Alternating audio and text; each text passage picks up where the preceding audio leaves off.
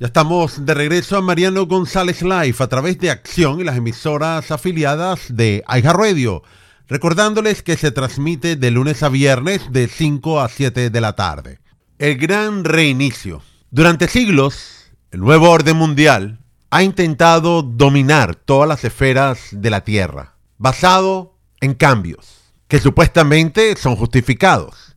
En plena pandemia, el actual rey de Inglaterra, Carlos III, sorprende al mundo, afirmando, es una extraordinaria oportunidad para el gran reinicio.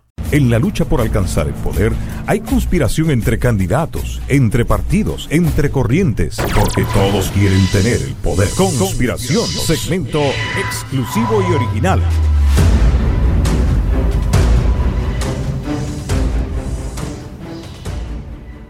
El gran reinicio es un plan muy ambicioso radical, en donde un grupo elitista de empresarios, militares, funcionarios de gobierno anunciaron varias propuestas para cambiar el capitalismo y la forma actual de la economía en el mundo. Según ellos, tomarían políticas más sociales, más gobierno, pero financiado con muchos impuestos, regulación a la riqueza, regulaciones de todo tipo y más programas gubernamentales. Las principales potencias del mundo están involucradas. Las grandes corporaciones, la industria del petróleo, del gas, la electrónica. Y en muchos aspectos, esto recoge pensamientos de Adolfo Hitler. Para hablar de este tema, es un placer.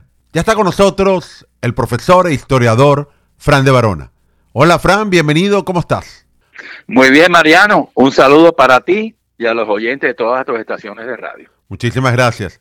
Fran, hablemos del reinicio, el gran reinicio, el reset, como también se le dice en inglés, que ahora una de las caras más visibles es el nuevo rey de Inglaterra, Carlos III.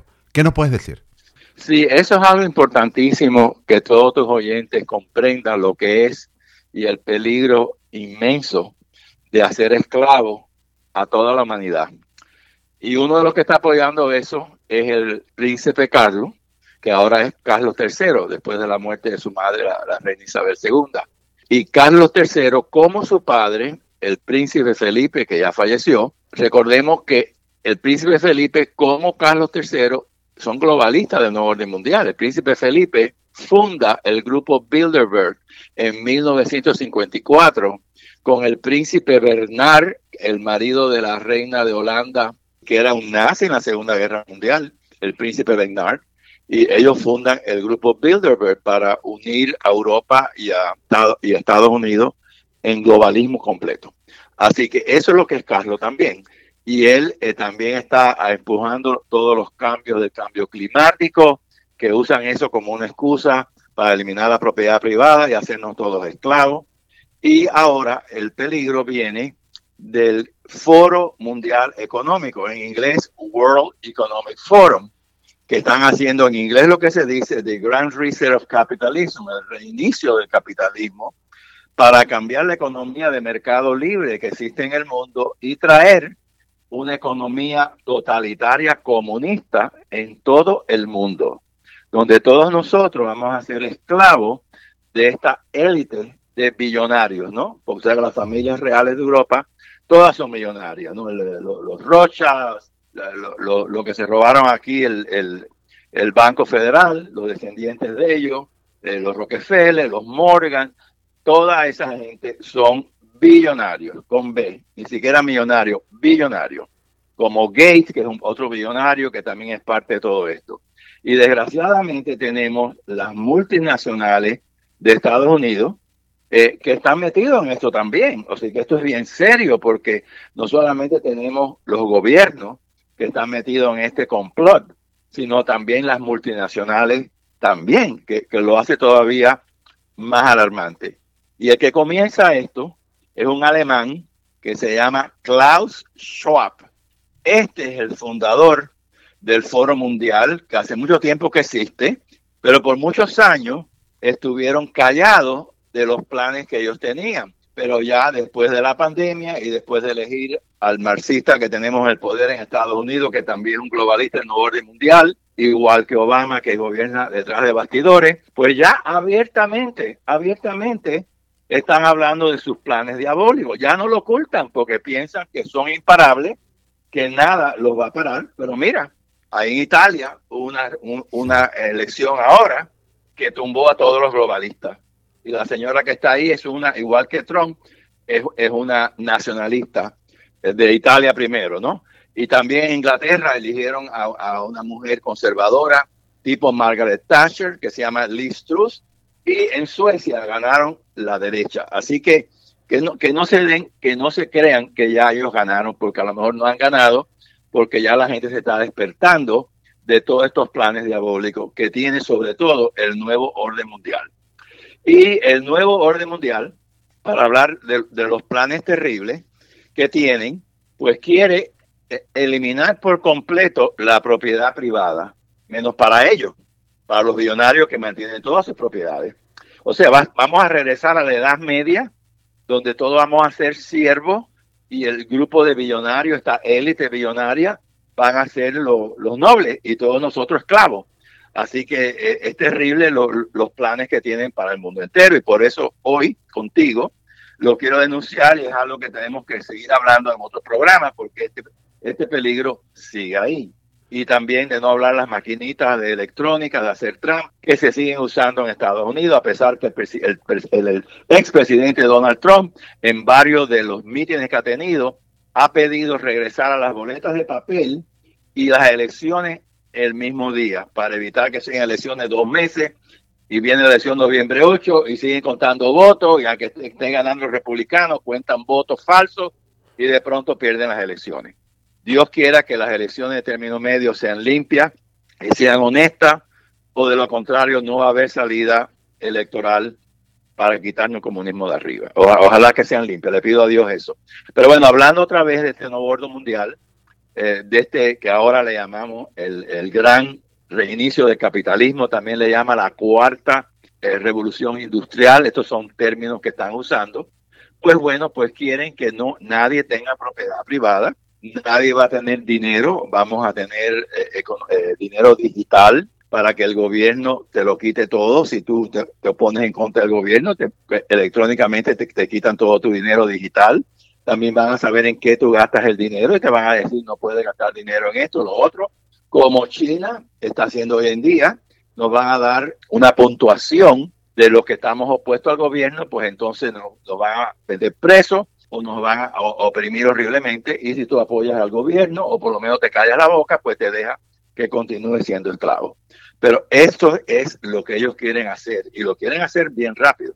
Están hablando de esto en, un periodo corto, del no más tarde del 2030, así lo han dicho. Han, han puesto esa fecha, 2030, y, y una persona eh, que apoya eso, una parlamentaria de, Dinamarca, Ida Oken, dijo, bienvenido al año 2030. No te preocupes que no tengas dinero, no vas a tener, no vas, no vas a tener nada, no vas a tener casa, no vas a tener carro, pero vas a ser muy feliz porque el gobierno te lo va a dar todo, todo, según ella, ¿no? Está muy contenta con, con lo que viene. Y desgraciadamente hay otro componente que parece que es una película de horror, que se llama transhumanismo.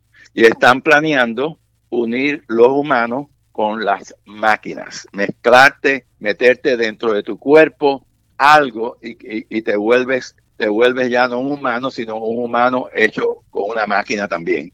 Eso se llama transhumanismo, que también es todavía más diabólico. Y, entonces, por supuesto, yo no, no van a dejar que, comemos carne, porque las vacas uh, cuando defecan, pues eso daña el, clima, nos van a decir qué cosa vamos a comer y, a lo mejor nos dice, bueno, hay que comer ahora, hay que comer eh, seaweed como los japoneses, todo eso porque no se puede comer carne porque la carne daña al mundo. Y también eh, tienen a Gates que está metido en todo esto y que Gates quiere reducir la población mundial a 500 millones de 7 billones de hoy en día.